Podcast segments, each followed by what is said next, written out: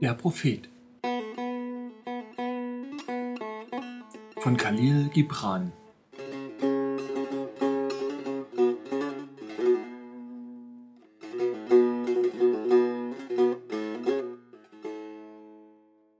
Von der Freiheit.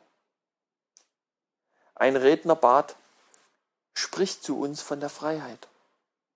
Und er sagte, am Stadttor und an eurem Herd sah ich euch kniefällig eure eigene Freiheit verehren, wie Sklaven, die sich vor einem Tyrannen demütigen und ihn preisen, obgleich er sie erschlägt. Im Tempelhain und im Schatten der Zitadelle sah ich die Freiesten unter euch ihre Freiheit wie ein Joch tragen oder wie Handschellen.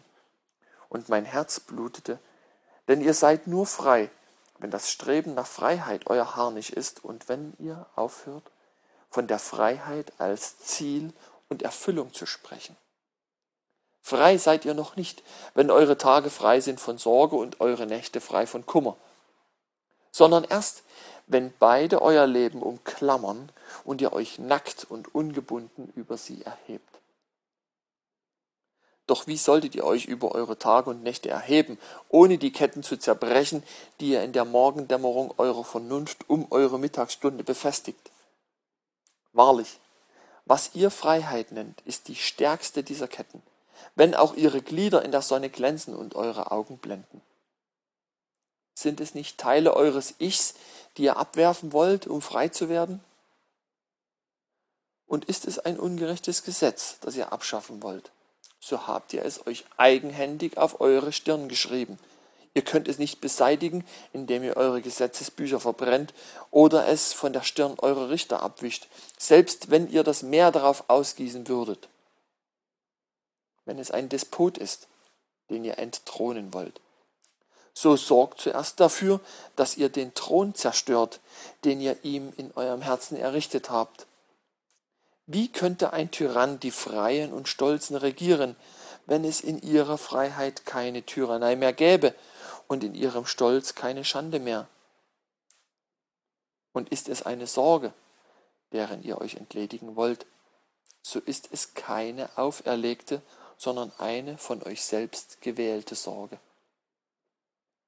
Oder ist es eine Furcht, die ihr vertreiben wollt, so denkt daran, dass sie in eurem Herzen wohnt und nicht in der Hand des Gefürchteten liegt. Wahrhaftig, all diese Dinge wohnen in eurem Inneren in ständiger Verflechtung, das Ersehnte und das Gefürchtete, das Abstoßende und das Anziehende, das Erstrebenswerte und das Abschreckende, dem ihr zu entfliehen sucht. All dies regt sich in euch wie Licht und Schatten, die einander ergänzen. Verblasst der Schatten aber bis zur Unkenntlichkeit, so wird das verbleibende Licht zum Schatten eines anderen Lichts. Und so wird eure Freiheit, wenn sie sich ihrer Fesseln entledigt, zur Fesseln einer größeren Freiheit.